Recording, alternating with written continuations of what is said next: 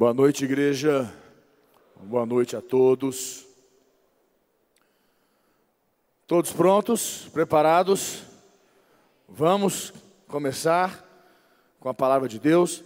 Só que antes, eu quero mais uma vez fazer uma oração com você. Eu quero pedir que você possa fechar os teus olhos, curvar a tua cabeça. Quero mais uma vez orar com você. Pai, em nome de Jesus nós temos a certeza em nossos corações que Tu és o Deus. Quantas expectativas diante do Senhor, cada um aqui, Pai, com sua expectativa, com um sonho, com uma promessa tua, Pai, para se realizar. E eu te peço, Deus, que o Senhor fortaleça cada um que está aqui hoje, para realizar esse sonho, realizar essa expectativa, alcançar, meu Pai, essa meta na sua vida. Que jamais desista, que em seu coração possa estar seguro que o Senhor está no controle. E quanto antes, o Senhor vai mover as águas do sobrenatural e vai trazer alegria ao seu coração. Que o Senhor esteja confirmando isso no seu coração. Que o Senhor esteja fortalecendo você. Que o Senhor hoje possa colocar no teu coração essa certeza, essa convicção. Que você seja cheio, seja cheio de fé para viver isso. Em nome de Jesus. Amém? Glória a Deus. Igreja. Nós vamos falar um pouquinho hoje sobre algo que eu tenho falado um pouco com a minha equipe também. Eu estava falando mais cedo, hoje pela manhã, agora à tarde, que eu tenho, eu estava buscando em Deus algum, já, sempre que eu sei que eu vou ministrar aqui com vocês, eu já tenho sempre minhas palavras estão prontas. Eu não preciso pegar algo novo. Raramente Deus fala, não, você vai falar sobre algo novo. Mas normalmente é algo que eu já tenho pronto. Mas é tanta coisa que eu tenho, eu falo, Deus, eu preciso de algo que venha do coração de Deus, algo que vem do trono de Deus para a sua vida, uma, algo que seja para a igreja. E eu estava, essa semana, peguei umas dez palavras e fui pegando uma, pegando a outra, ontem à noite, hoje de manhã, em cima do púlpito, até que quando eu peguei essa palavra, ela veio no meu coração, trouxe uma paz, eu falei, é aqui. Eu quero que você entenda o primeiro ponto, que está aqui em Filipenses 2, 10. Vamos abrir, eu quero ler com você. Filipenses capítulo 2, no versículo 10 e 11. Aqui diz assim: Para que ao nome de Jesus se dobre todo o joelho, nos céus, na terra e debaixo da terra. E toda língua confesse que Jesus Cristo é Senhor, para a glória de Deus Pai. Eu tenho entendido que a nossa vitória, minha, sua, a nossa batalha está nos nossos joelhos. Os nossos joelhos decidem a nossa batalha. São os nossos joelhos que garantem a vitória da nossa batalha. A única certeza que eu tenho no meu coração é que quando nós nos colocamos de joelhos, quando nós nos ajoelhamos para Deus, quando nós vamos diante do Senhor de joelhos, nós alcançamos misericórdia, graça, nós alcançamos força e principalmente nós movemos os céus. Nós movemos o sobrenatural de Deus. E nos evangelhos nós encontramos muitas passagens que nos mostram que os necessitados, pessoas que tinham sonhos, pessoas que tinham desejos nos seus corações, se aproximavam de Jesus ou de Deus ali então, se colocavam de joelhos diante dele, suplicavam e alcançavam sonhos misericórdia, resultados em suas vidas. Eu tenho certeza que há algo na tua vida, eu tenho certeza, com toda a convicção no meu coração, que muitos que estão aqui estão batalhando em alguma situação. Sabe aquela, aquela situação que você está batalhando na tua vida profissional que não vai, não flui, mas você já falou assim: olha, já deu. Sabe aquela situação que você está batalhando pelo teu casamento, pelo teu relacionamento, o teu casamento tá bom, tá, vocês se amam, estão felizes, sabe? É, é, é, mas uma coisinha ou outra que está tá desalinhado, está fora do eixo que incomoda, que de vez em quando desgasta, e você sabe que com desgaste, desgaste, desgaste, tudo que se desgasta com o tempo acaba.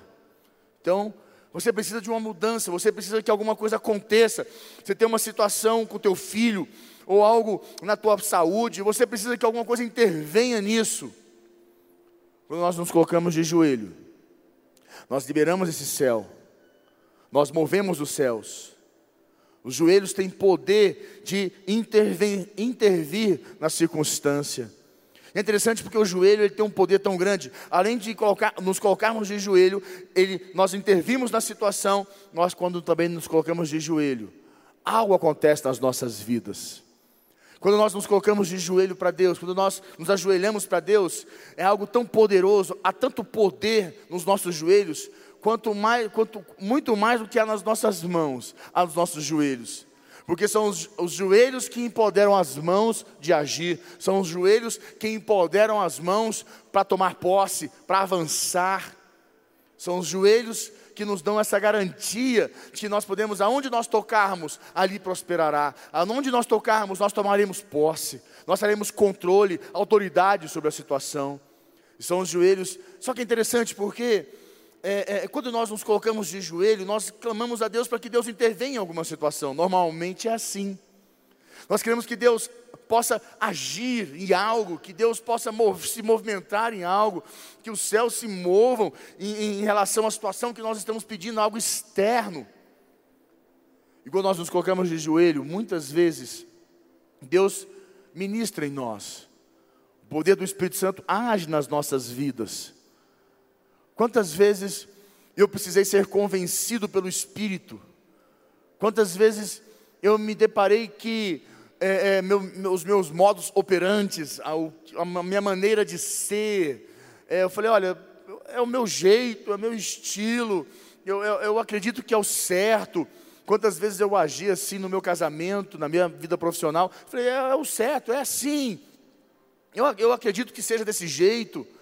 E eu precisava, alguma, às vezes, meu líder, ou às vezes alguém me falava: olha, muda isso aqui, muda isso, muda esse jeito, faz assim. Eu falei: não, mas eu não consigo enxergar que precisa, eu não consigo enxergar que. que eu não consigo enxergar que possa fazer algo. Que o que você está me pedindo vá mudar alguma coisa, não, não, não dá para ver. E você já sabe que o homem não tem poder de mudar o homem.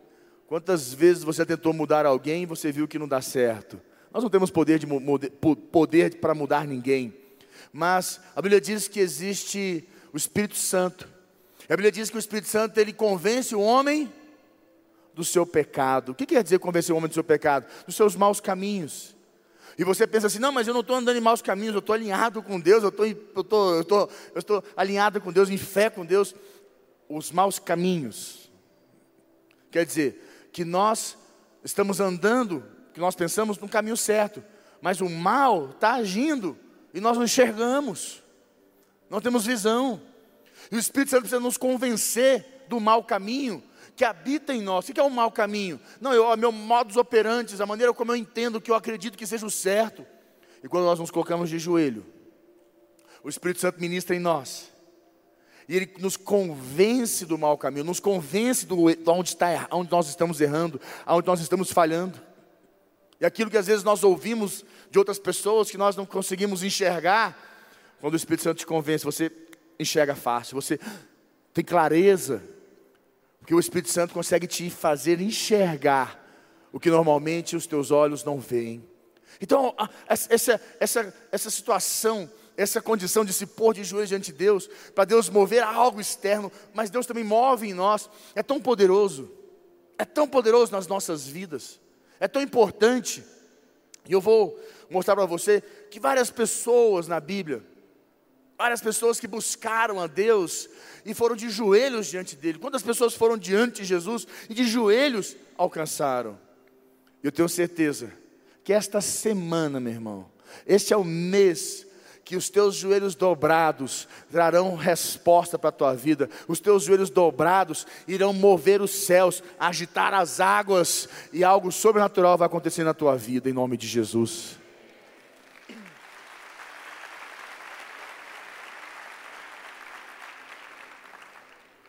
É uma batalha que nós enfrentamos. Porque eu digo que a nossa batalha é de joelhos. A minha, a sua batalha é de joelhos.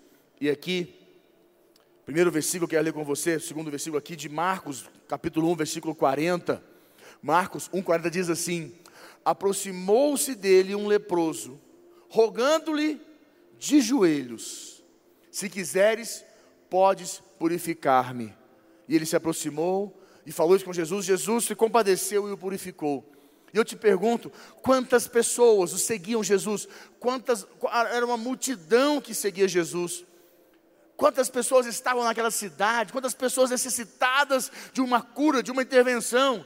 E as suas vidas continuavam a mesma. Porém, aquele que se ajoelhou, aquele que se aproximou dele de joelhos, alcançou graça.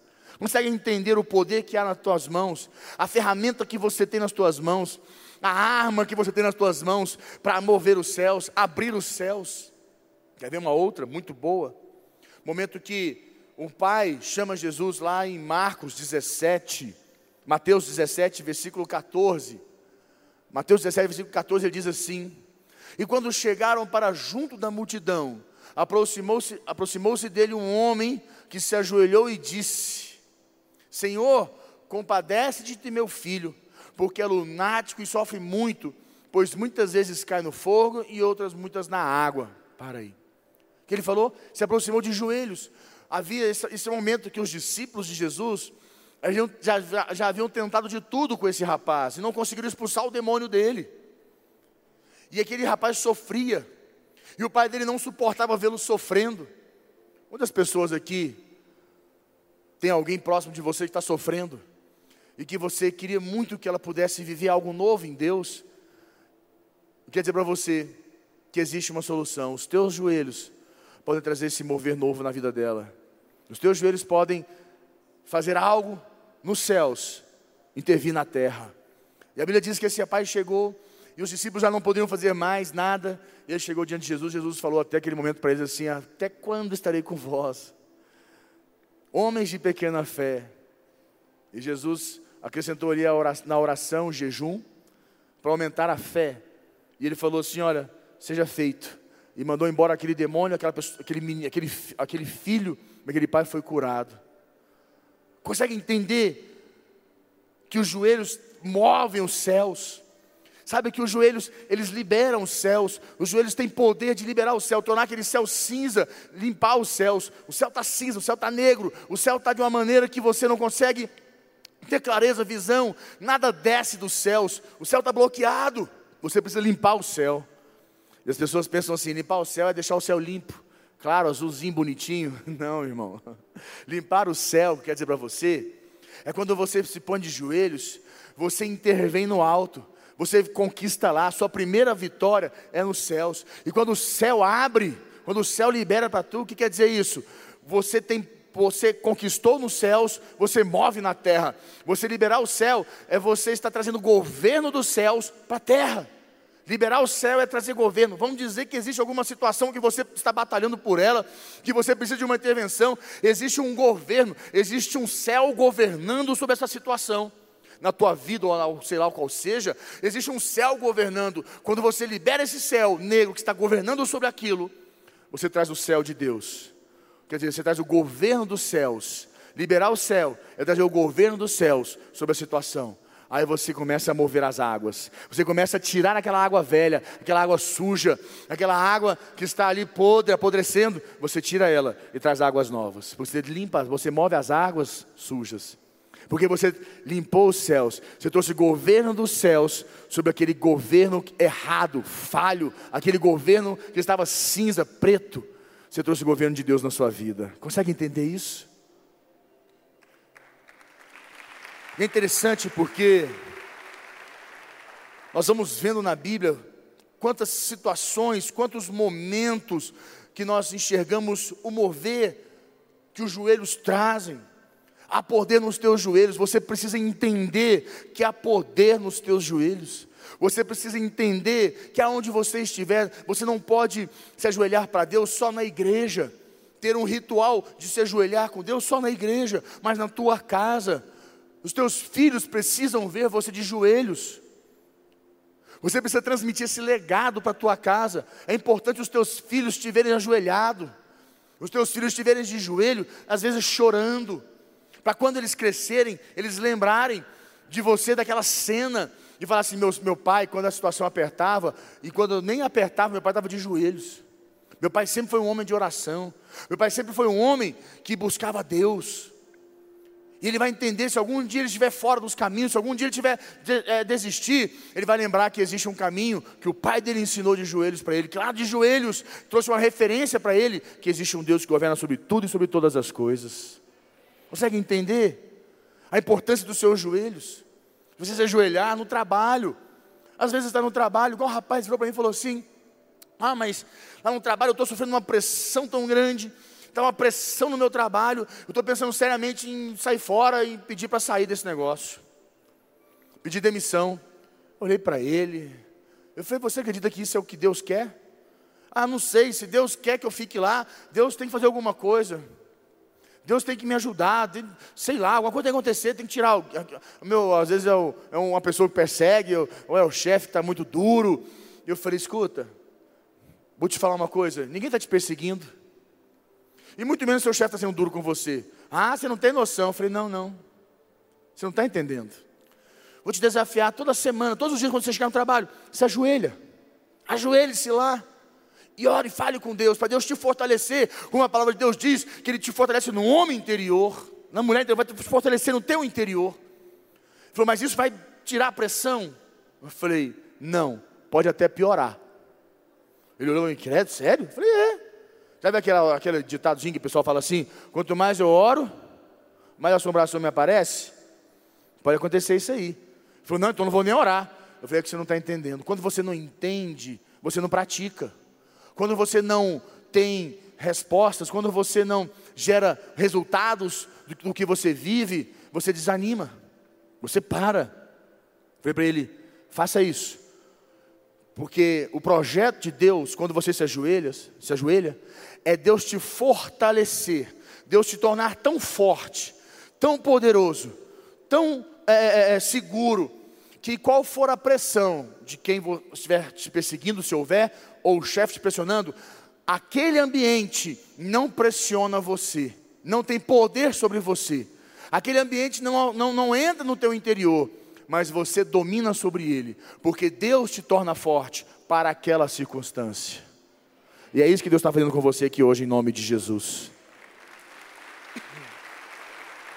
É isso que Deus faz com você que nos assiste em casa. É isso que Deus faz. As pessoas querem que, elas querem orar e buscar a Deus, se pôr de joelhos e que o problema suma, desapareça. Não é isso que Deus quer. Deus não quer que o problema vá desaparecer, ao contrário, Deus quer que você seja tão, você seja, seja tão forte, haja tanto poder dentro de você, tanta unção de Deus, tanto domínio de Deus na tua vida, que aquele problema se torne algo tão pequeno para você, que você olhe para ele e você possa vencê-lo. Essa batalha, você vence ela é de joelhos. Amém, igreja? Eu vou mais para frente com você.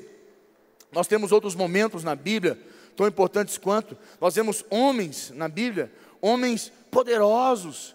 É interessante que você pega desde um homem tão poderoso na Bíblia a, um homem tão humilde como aquele paralítico ali, aquela pessoa clamando a Deus. Você vê Salomão, segunda Crônicas, capítulo 6, versículo 13. Segunda Crônicas 6, 13. Mostra o momento que Salomão, ele se põe diante da congregação de joelhos e levanta suas mãos aos céus, quanto como tantos outros momentos que ele fez isso. Mas essa está aqui, fala assim: porque Salomão tinha feito uma tribuna de bronze de cinco côvados de comprimento, cinco de largura e três de altura, e a pusera no meio do pátio, pôs-se em pé sobre ela, ajoelhou-se em presença de toda a congregação Israel, estendeu as mãos, as mãos para o céu, e ali em diante falou com Deus. Olha como é poderoso se ajoelhar. Salomão é um exemplo muito bom, que Salomão foi um homem que começou muito bem, iniciou muito bem, mas terminou muito mal. Um homem que iniciou com os joelhos para Deus, mas terminou se ajoelhando para os deuses. O que é se ajoelhar para os deuses? Na época, Salomão se ajoelhou para os deuses. O carro, às vezes, é o Deus da pessoa. Se ajoelha para o carro, o carro dela é tudo que ela quer. Nossa, o carro, ela é fissurada no carro. Ou se ajoelha para outros deuses, é o namorado, a namorada. Se ajoelhar para Deus, às vezes é as finanças, para outros deuses. Acontece, quando me, como é que eu me ajoelho para Deus com as minhas finanças? Quando eu dou meu dízimo. Agora, quando eu não dou meu dízimo, eu estou me ajoelhando para outros deuses. Que Deus que é? Deus mamon. Ele é que governa minhas finanças. É Ele que decide. Consegue entender que as pessoas têm se ajoelhado para deuses? As circunstâncias levam as pessoas a se ajoelhar. Serem refém da situação, ao invés de dominar sobre ela. Mas nós vamos nos levantar como uma igreja poderosa e gloriosa do Senhor Jesus, que só se ajoelha para aquele que governa sobre tudo e sobre todos. Amém, igreja?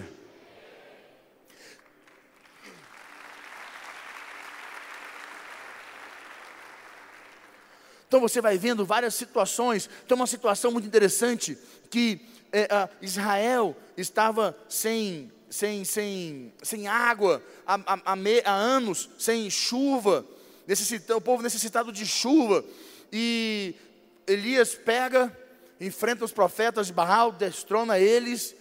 Depois ele pega, faz um, aquela, aquela oferta ao Senhor de, de, um, de um animal e água. E ao fim ele sobe para o Monte Carmelo. E a Bíblia diz que ele se ajoelhou e colocou a cabeça entre as pernas de joelho e clamou e invocou o nome do Senhor. E falou assim para o moço dele: Vai lá olhar se está vindo chuva. Vai lá, sobe naquele cantinho, olha para o mar e vê se tem chuva. Aí ele subiu, foi lá, voltou. Não, ainda não, nada. E se ajoelhou, botou o rosto entre as pernas e clamou novamente. E mandou o rapaz lá, e outra vez, e outra vez, e outra vez, e outra vez, e outra vez, e outra vez. Mandou, mandou. Até que o rapaz volta: Senhor, eu vejo uma pequena nuvem do tamanho da mão de um homem. Os joelhos trouxeram a provisão chamar a chuva. Consegue entender? Consegue entender o poder que há nos teus joelhos?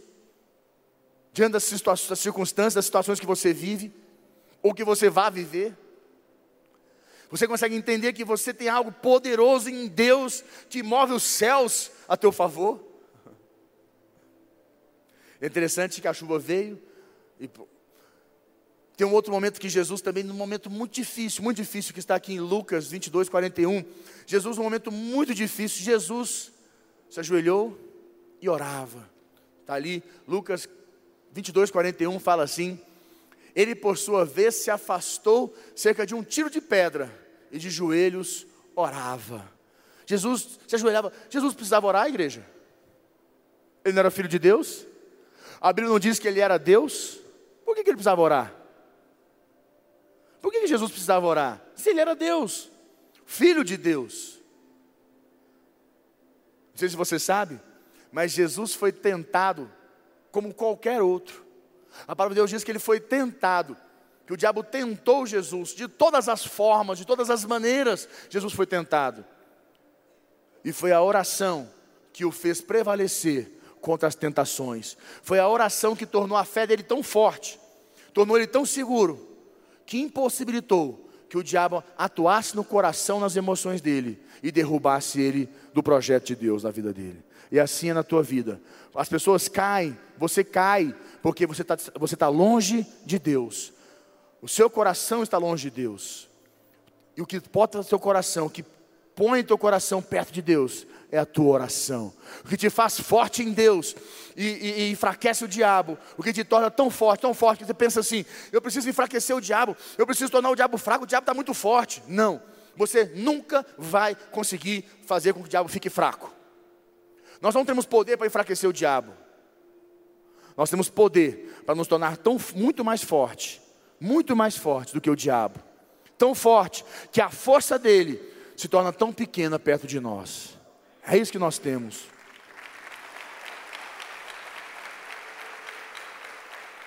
O que diz em Tiago, ele fala assim: resistivos ao diabo, e ele. A Bíblia diz que, sobrevindo o mais valente, domina o valente. Sobrevindo um mais valente, quer dizer, eu e você, mais valente. As pessoas pensam que o mais valente é Jesus e não é. Sobrevindo mais valente, quer dizer, aquele que está cheio de fé, cheio de autoridade, aquele que moveu os céus, aquele que está tá na, na, na autoridade na terra para mover. Mais forte. Tem um momento interessante. Você vai pegando, é tanta coisa, tanta coisa que vem à minha memória, vem à minha mente, é tanta coisa. Tem um momento que essa acontece com Daniel. Lembra que Daniel, ele, com Sadraque, Mesaque e Abednego, eles passaram por uma situação bem complexa. Você lembra disso? Bem difícil.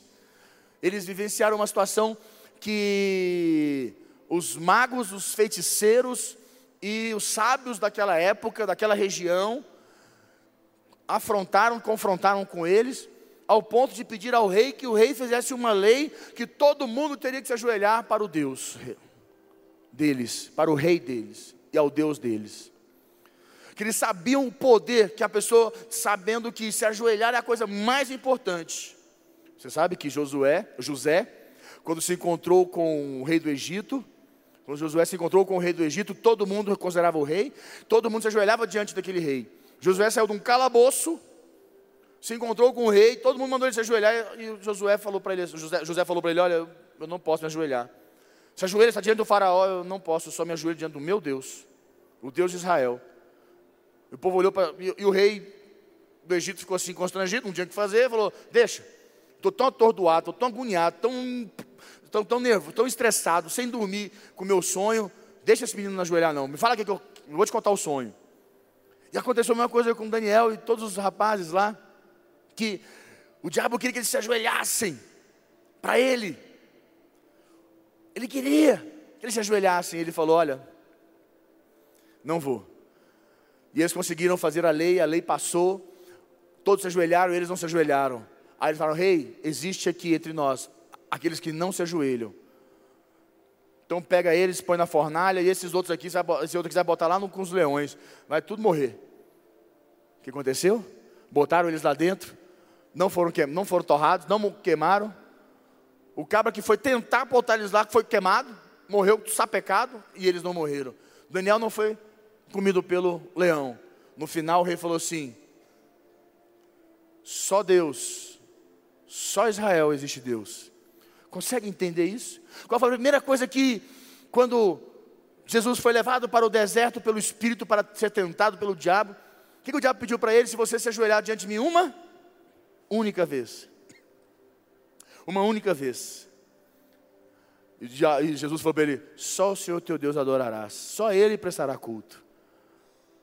Não se ajoelhou. Consegue entender o poder que há nos joelhos? Que nós não podemos nos ajoelhar para circunstâncias, então nós temos que nos ajoelhar para Deus e buscar em Deus sermos fortalecidos, para que no dia a dia da nossa vida nós não nos ajoelhemos para as circunstâncias, para as derrotas. Mateus capítulo 7, versículo 7. Mateus 7, 7 diz assim: Pedi e dar-se-vos-á buscai e achareis, batei e abrir-se-vos-á. Pois todo o que pede, recebe, o que busca, encontra, e a quem bate, abrir-se-lhe-á.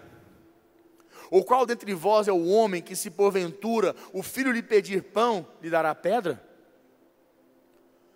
Ou se lhe pedir um peixe, lhe dará uma cobra?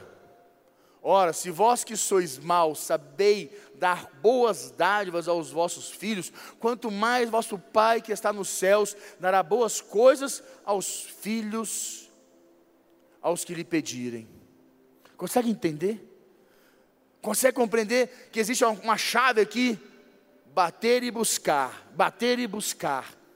Aquele que bate, Aquele que bate, a porta se abre. Aquele que busca, vai encontrar. Aquele que busca, encontra. Aquele que bate, vai, a porta vai se abrir. Nós temos que bater nos céus, liberar o céu, nós temos que ficar na oração, nós temos que crer, confiar, nós temos que ficar insistentes nesse, nesse clamor, nessa, nesse chamado, nessa missão de orar e orar e orar e clamar a Deus, para sermos empoderados por Ele. quando nós nos ajoelhamos, nós somos empoderados por Deus, nós recebemos o poder de Deus para atuar na terra, para vencer na terra.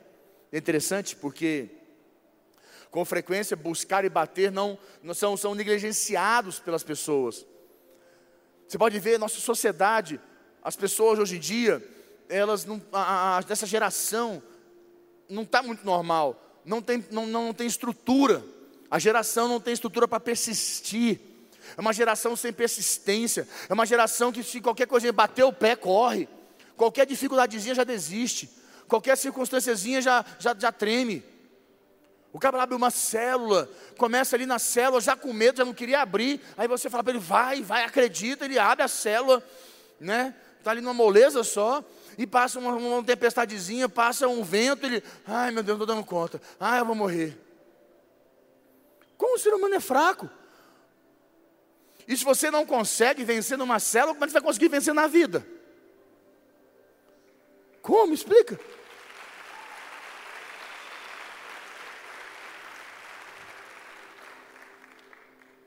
São essas situações, as, nós não fomos treinados pelos nossos pais, nós não aprendemos sobre sermos persistentes.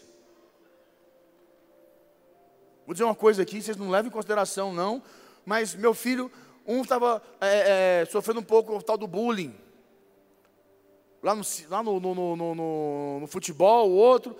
E ele veio me falar comigo. Eu falei, filho, escuta uma coisa. Seja mais macho, seja mais homem. Enfrenta isso aí, cara. Ah, mas ele falou isso, o outro falou aquilo de mim. E você vai fazer o quê? Ah, mas o que, que, eu vou fazer? Eu falei, fala que você não é. Enfrenta ele e fala, cala a boca, é vocês que são. Seja mais macho, cabra. Aí ele olhou para mim assim: Não, pai, mas, mas, mas isso é bullying. Eu falei: Bullying não, filho. Isso é crescimento para a tua vida. Se você não aprender a suportar alguém desaforar você, você nunca vai crescer na vida. Tem que aprender a escutar os desaforozinhos de vez em quando, a escutar umas brincadeiras sem graça, é importante. Isso é importante para a vida. Ele ficou me olhando com os olhos desse tamanho assim, com os olhão desse tamanho, falou: Ai, pai. Não, porque se pega, tem mães que o menino conta, ela faz um escarcel, acha um absurdo. Não. Eu falei, não leve consideração, é uma, uma coisa minha particular, que eu trabalho com meu filho. Porque eu quero que ele aprenda. Eu quero que ele aprenda a, a ser mais persistente, a ser mais resistente. E eu digo isso para você porque hoje o povo de Deus, meu irmão do céu, vai, se a pessoa não aprende a ser persistente na vida, imagina na oração. A gente quer orar um pouquinho hoje, já quer receber amanhã. Não recebeu, já desiste, já fica desanimado. Está cheio de problema em casa, não quer fazer uma campanha na terça-feira. Está com problema em alguma circunstância no casamento, com o filho, na vida profissional. Aí fala, ah, mas nossa, já fiz tanta campanha, estou na igreja há tantos anos. Mas quer dizer que se faz melhor diante de Deus? Maior do que os outros? A tua, a tua, o teu tempo de conversão te faz mais bonito, mais cheiroso? Te faz mais importante? Esse é um grande problema da sociedade cristã. Que as pessoas acham que o tempo delas tornam elas melhores ou mais importantes. E para o céu, você se tornou menor e mais fraco, porque você não reconhece a humildade de saber que é no altar que está a tua vitória, meu irmão.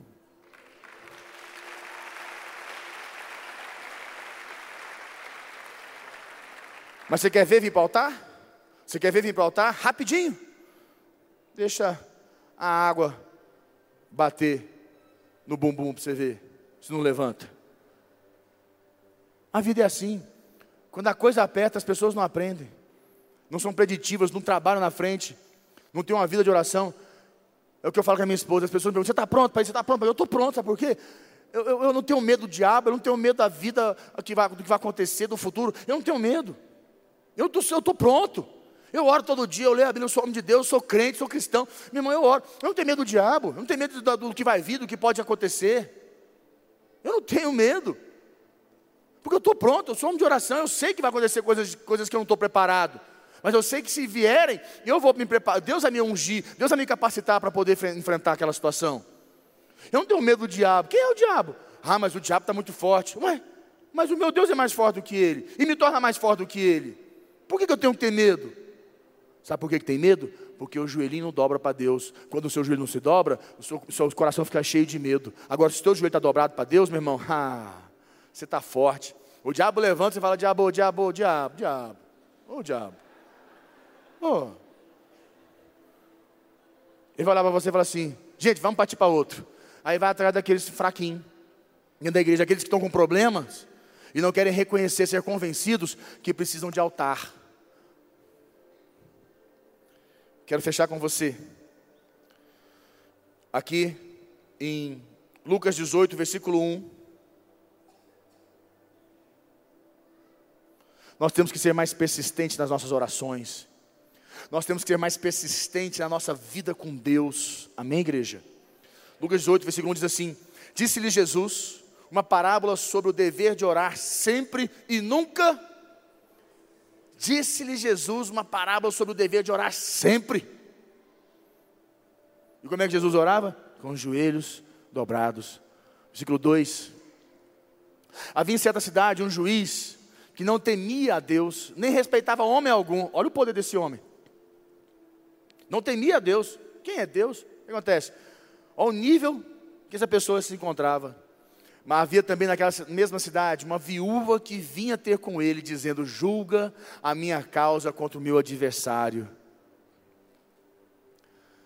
Ele por algum tempo não a quis atender, mas depois disse consigo: Bem que eu não temo a Deus, nem respeito homem algum. Todavia, como esta viúva me importuna, julgarei a sua causa, para não suceder que por fim venha molestar-me. Então disse o Senhor: Considerai no que diz este juiz iníquo. Não fará Deus justiça aos seus escolhidos, que a Ele clamam, fala amigo, clamam. Diga mais forte, diga, clamam, dia e noite embora pareça demorado em defendê-los? Por fim ele fala: Digo-vos que depressa lhes fará justiça, contudo, quando vier o filho do homem, achará porventura fé na terra? Para aí. Você conseguiu ver que havia um juiz que não conseguia ter medo de ninguém, o cara era poderoso, mas tinha uma mulherzinha persistente, chata, enjoada, como diz ali, importunava ela importunava ele, o juiz, importunava o juiz, deixava o juiz incomodado, estressado, irritado. O irmão, o juiz ficava, nossa, o juiz estava no limite com ela. Aí o juiz normal, desculpa, não, já que eu não temo ninguém, nem a Deus, nem a homem algum, é, eu vou jogar essa causa antes que ela me moleste. Tipo assim, vou fazer alguma coisa antes que essa mulher me mate. Essa mulher me avança em mim aqui, me, me faça um trem doido, sabe que mulher você não pode brincar, né? É, mulher você não pode brincar, meu filho. Não brinca com mulher, não, que mulher é bicho, bicho arretado, entendeu? Graças a Deus que é assim. Porque se mulher fosse mole, a gente não valorizava. Ela tem que ser assim arretada mesmo. Mulher, quando o cabo sabe que ela é meio doida, ele, ele, ele respeita. É, rapaz, estou te falando. Respeita. Mulher mole, o cabra fica falando, o cabra acha poder, fica poderoso. Mulher mole, o cabra fica poderoso. Fala grosso, bate a mão na mesa, Agora, quando a mulher é meio doida, faz, ele faz isso tudo. Hã? Faz o quê? Rafa viu lá em casa minha hoje. Se você fizer isso, eu corto o seu negócio. Eu falei, calma, mulher. Calma, mulher. Calma. Vixe, tá doido, é? Você vai ver se eu não faço. Eu falei, calma, mulher. Não vai acontecer nada. Tá doido, mulher, bicho estranho, meu irmão. Brinca não. O juiz falou, vou fazer alguma coisa. Essa mulher aqui vai me matar. Essa mulher vai me molestar, vai fazer alguma besteira comigo. E importunava ela. Sabe o que acontece? Sabe o que que algumas coisas na sua vida não fluiu, não fluíram e não vão fluir? Porque você não tem os joelhos que importunam os céus. Você não é essa mulher, que é um exemplo que Jesus mostrou, um exemplo, uma parábola. Ele falou sobre a oração: seja persistente, seja consistente, tenha uma vida de oração diária, seja essa pessoa que, meu irmão, os céus vão falar assim: não, pelo amor de Deus, gente faz alguma coisa aí, manda uns anjos lá, porque eu não aguento mais ouvir esse cabra aqui, todo dia, toda hora, o tempo inteiro, está aqui em Clermont, falando, falando, falando. Alguém refaz alguma coisa que está tá, tá, tá enchendo o céu aqui. Essa semana, este mês, este ano, você vai mudar a sua vida com Deus, e você vai colher os frutos que você ainda não colheu, em cada área da sua vida, em nome de Jesus, amém? Vamos fechar?